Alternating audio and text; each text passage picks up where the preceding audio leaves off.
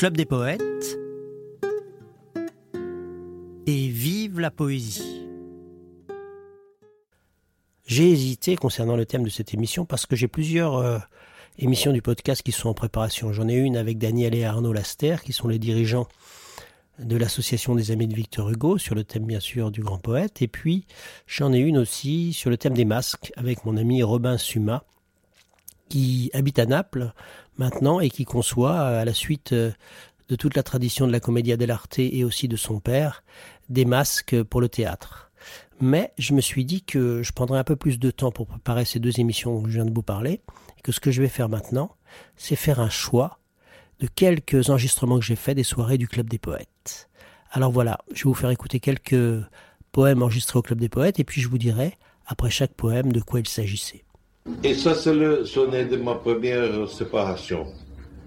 Je pense que quand un homme, un poète un homme, se sépare de la femme qu'il aime, c'est terrible toujours.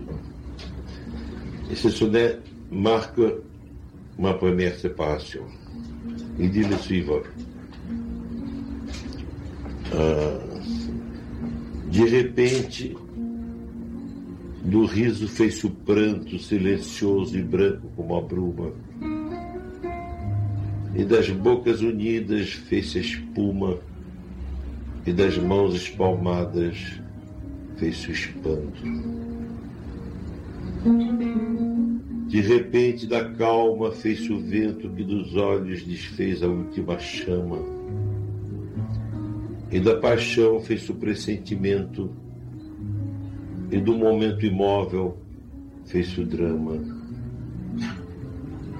De repente, não mais que de repente, fez-se de triste o que se fez amante, e de sozinho o que se fez contente. Fez-se do amigo próximo o distante. Fez-se da vida uma aventura errante de repente, non mais que de repente. Soudainement, le rire s'est transformé en pleurs, silencieuse et blanc comme de la brume. Et des bouches unies a jailli l'écume, et des mains jointes a jailli l'étonnement. Soudainement, le calme s'est transformé en vent, qui efface des yeux le dernier incendie et la passion se change en noir pressentiment, et le temps immobile, en drame où tout s'étiole. Aussi soudainement, rien que soudainement. Celui qui fut amant devint une ombre triste et devint solitaire, l'homme, ami du bonheur. Et l'ami la plus proche devint amie lointaine. Et la vie se changea en errance éperdue, oh si soudainement rien que soudainement. Et celui-là, c'est au contraire, c'est pas celui de la séparation, celui de l'amour, l'amour total. Et il va comme ça. Amo-te tanto, meu amor. Não cante o humano coração com mais verdade. Amo-te como amigo e como amante numa sempre diversa realidade. Amo-te a fim de um calmo amor prestante e te amo além presente na saudade. Amo-te, enfim, com toda a liberdade dentro da eternidade e a cada instante. Amo-te como um bicho, simplesmente, de um amor sem mistério e sem virtude com um desejo maciço e permanente. E de te amar assim muito e a miúde é que um dia em teu corpo, de repente, hei de morrer de amar mais do que pude. Sonnet de l'amour total. Je t'aime tellement, mon amour, jamais ne chanta un cœur humain d'un mouvement plus sincère. Je t'aime comme une amie et t'aime comme une amante, quelle que soit la couleur de la réalité changeante. Ainsi je t'aime. Un amour calme et plein de zèle, et je t'aime au-delà. Présente nostalgie et mon amour d'être si libre se multiplie et fait jaillir l'instant depuis l'éternité. Je t'aime comme un animal, simplement d'un amour sans mystère, ni vertu, fougueusement, dans un désir ardent qui jamais ne s'éteint. Et tant et tant je t'aime sans jamais me lasser, qu'il adviendra un jour où d'un désir ardent je périrai en toi, t'aimant plus que je sais. Alors il faut maintenant que je vous donne quelques explications. Vous venez d'écouter un enregistrement qui a été fait dans les années 70 au Club des Poètes, euh, suite à la visite impromptue d'un immense poète brésilien qui s'appelle Vinicius de Moraes. Il est poète, il est musicien, c'est un des fondateurs du mouvement qu'on a appelé au Brésil la bossa nova. Il était venu accompagné par Baden Powell, qui est un génie de la guitare et qui est son guitariste préféré. et il a interprété pour nous plusieurs poèmes. Je vous ai fait un choix, mais c'était un enregistrement beaucoup plus long. Alors je vous ai fait écouter le sonnet de la séparation et le sonnet de l'amour total, que j'ai eu l'audace euh, de traduire il y a cinq minutes pour vous, en me fiant plus à mon intuition sur l'émotion qu'il s'agissait de faire passer, plus qu'à l'exactitude euh, millimétrique, disons, euh, de la traduction. J'avoue que j'ai privilégié l'émotion au sens strict plutôt que le sens strict du, du, texte. On va continuer maintenant et on va écouter un autre poème de Vinicius de Moraes, mais cette fois-ci c'est Marcel Renet, ma maman, qui va l'interpréter pour vous. C'est aussi un enregistrement qui a été fait au Club des Poètes, mais il y a peu de temps. Il s'agit de la recette de femme de Vinicius de Moraes. Que les très me pardonnent, mais la beauté est fondamentale. Il faut dans tout cela qu'il y ait quelque chose d'une fleur, quelque chose d'une danse, quelque chose de haute couture, dans tout cela, ou alors que la femme se socialise élégamment en bleu, comme dans la République populaire chinoise. Il n'y a pas de moyen terme. Il faut que tout soit beau. Il faut que tout à coup on ait l'impression de voir une aigrette à peine posée et qu'un visage acquiert de temps en temps cette couleur que l'on ne rencontre qu'à la troisième minute de l'aurore.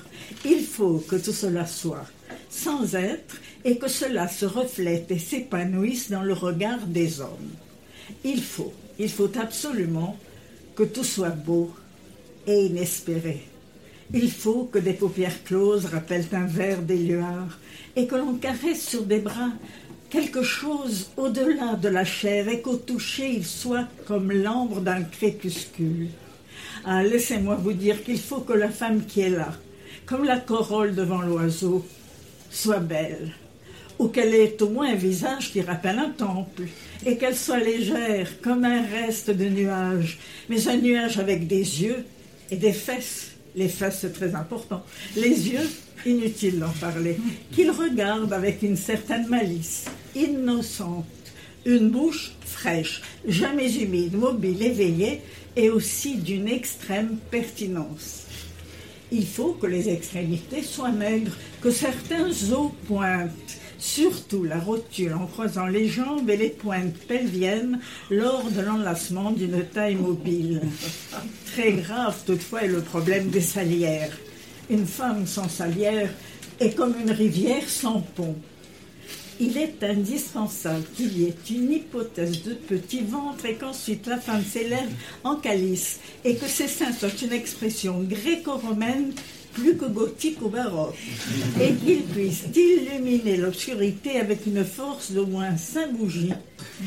Il faut absolument que le crâne et la colonne vertébrale soient légèrement visibles et qu'il existe une grande étendue dorsale, que les membres se terminent comme des hampes, mais qu'il y ait un certain volume de cuisses, qu'elles soient lisses, lisses, comme des pétales, et couvertes du duvet le plus doux, cependant sensible à la caresse en sens contraire.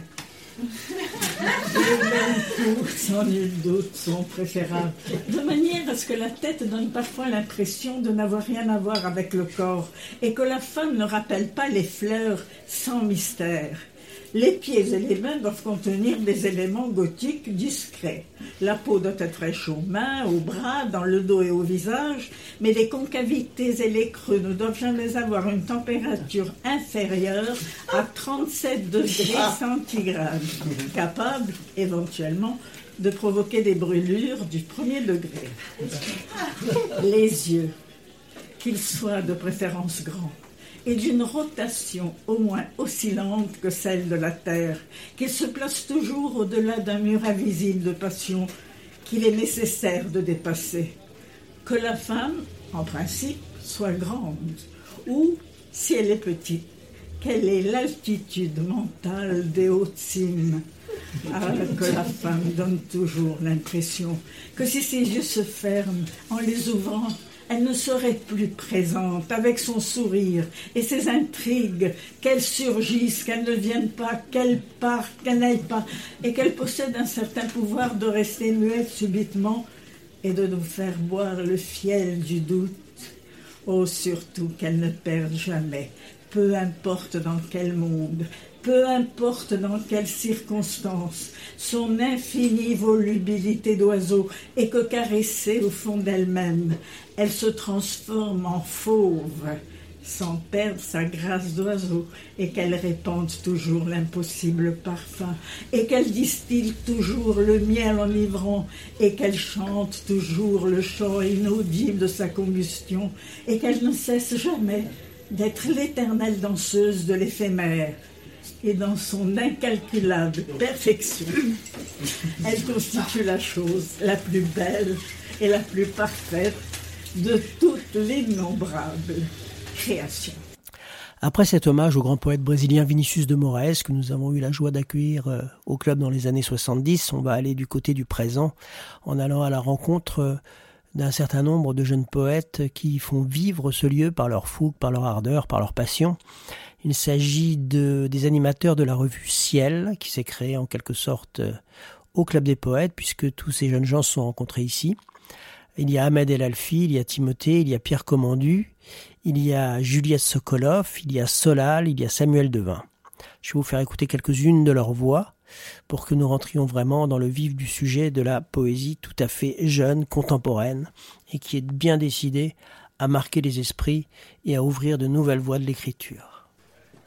J'ai cette larme au cœur qui gonfle, grosse de tout un malheur qui ne repose sur rien.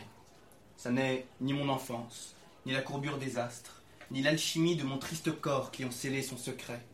C'est le matin, fuyant, qui m'a sacré pour tout le jour qui pointe, faible, rendu, rampant debout. Il y a une énorme brique dans mon crâne qui tombe sur mes paupières, sur ma bouche plantée dans mon cou, mes épaules sont lourdes de ce trop de crâne, il y a trop de crâne pour ce pauvre corps, il y a d'ailleurs trop de corps pour ce pauvre moi. Je soulève mon bras, comme la mer, à la force de tout un océan de vagues, soulève un pétrolier. Une rage m'a pris aux dents et m'a jeté sur cette femme. Je l'ai aimée. J'en suis maintenant blanchi. Tout ceci est advenu avant 14 heures. Il est maintenant minuit. C'est tant pis. J'ai traîné mon nid de briques à la table de deux amis. Ils m'ont trouvé tendre dans mes idées, plus tendre que d'habitude. J'aurais voulu leur cracher au visage, leur tailler les lèvres avec mes ongles, planter mes dents dans leur cou. En partant, c'est par une bise gentille et qui me fut bien douce que l'on s'est dit au revoir. Je regrette de n'avoir pas eu le courage de les haïr. Le courage est moins grand quand on aime.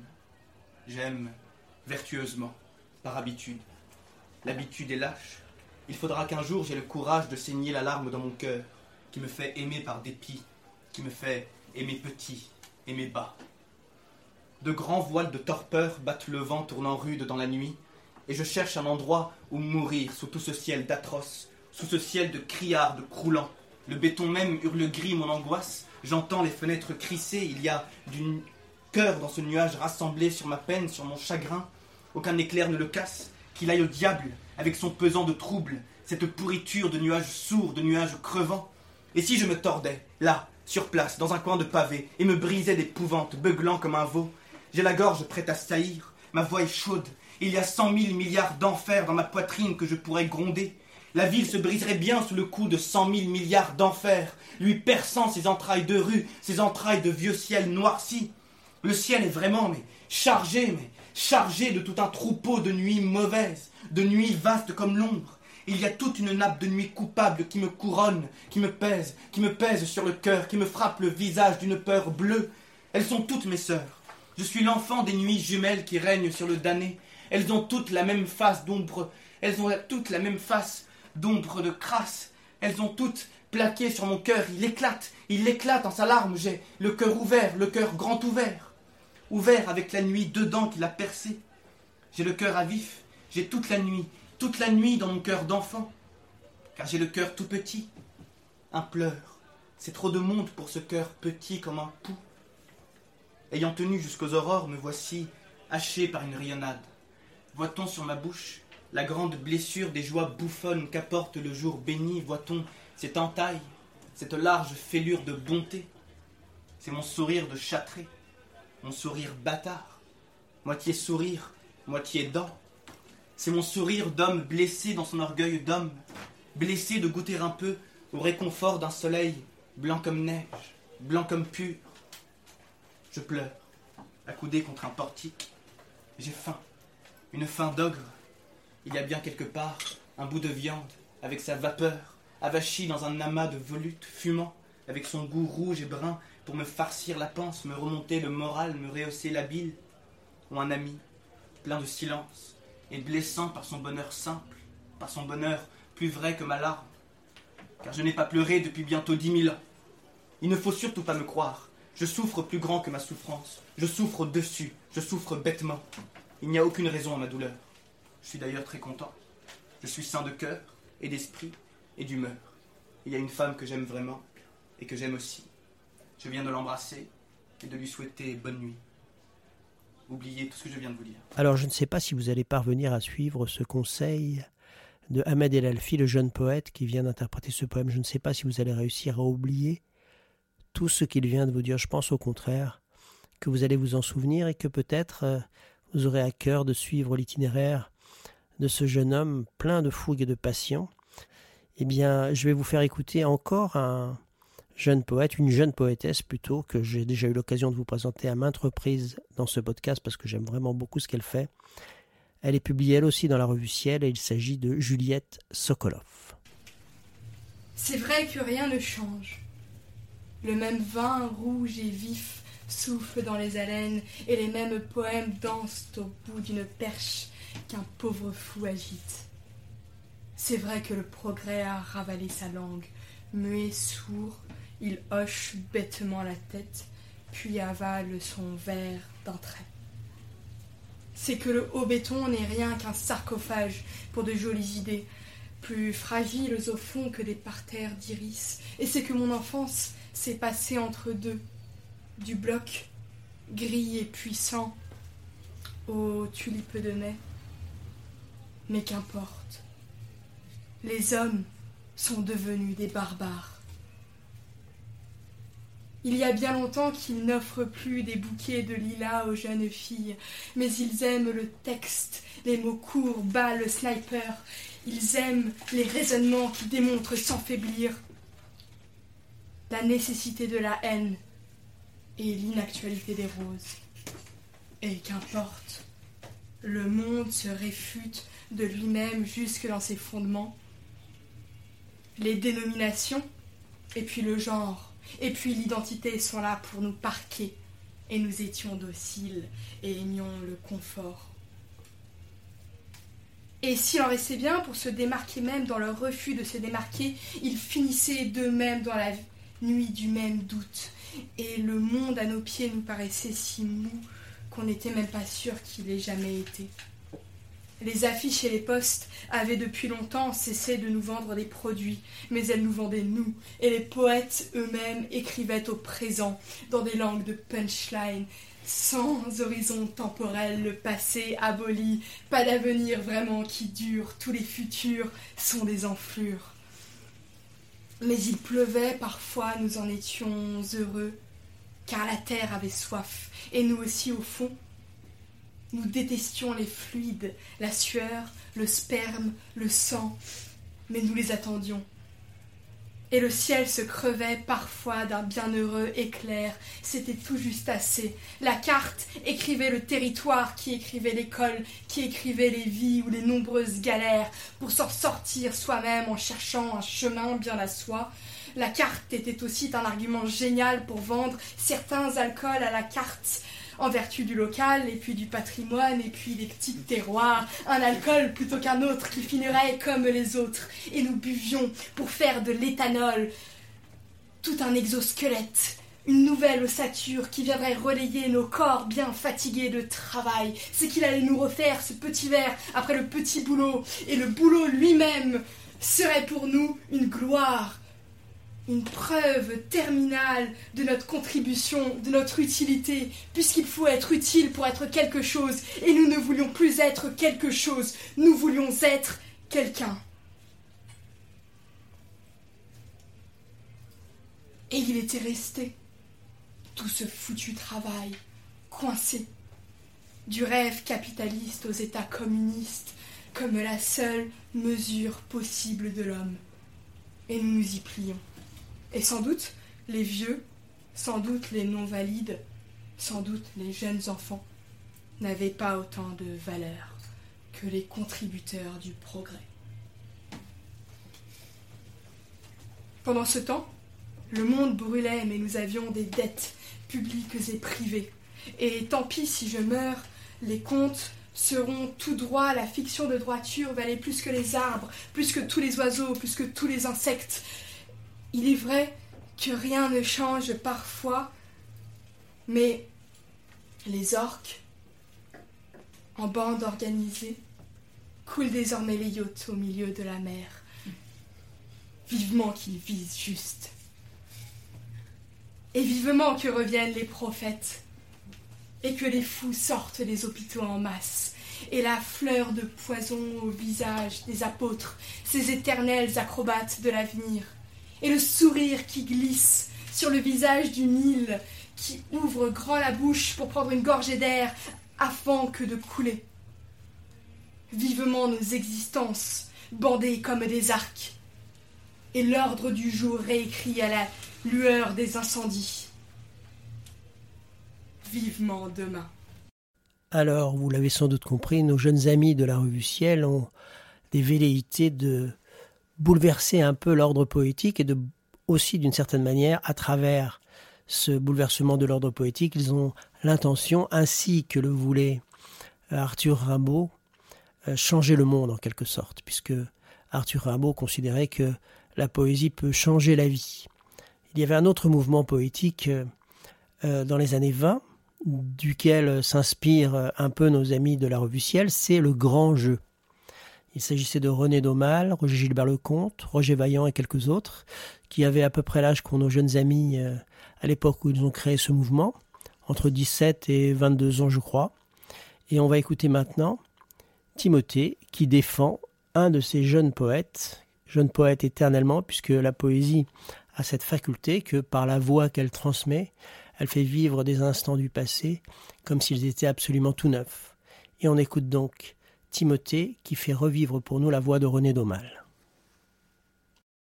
L'enfant qui parlait au nom du soleil allait par les rues du village mort, et les rats couraient vers ses pieds nus lorsqu'il s'arrêtait au carrefour. Il appela, d'une voix pleine de galères, de voiles blanches et de poissons volants, et les hommes, changés en pierre, s'éveillèrent en grinçant. C'était l'aube annoncée par les flèches sifflantes des joyeux archers du voisinage. Les hommes venaient, Chacun portait sa nuit comme on porte une ombrelle. Ils s'assirent autour de l'enfant, et leurs gros yeux rouges rayaient, et leurs larges bouches crachaient du sable à travers les dents. L'enfant qui parlait au nom du soleil dit N'écoutez plus le chant du coq stupide Et les hommes, aux longues lèvres, se tapaient le derrière sur les pavés. L'enfant dit Vous riez? Vous riez? Mais lorsque vous vous éveillerez, avec du sang plein les oreilles, vous ne rirez plus Sa tête tomba, écrasante et chaude, sur l'épaule d'une jeune femme. Elle crut qu'il voulait l'embrasser.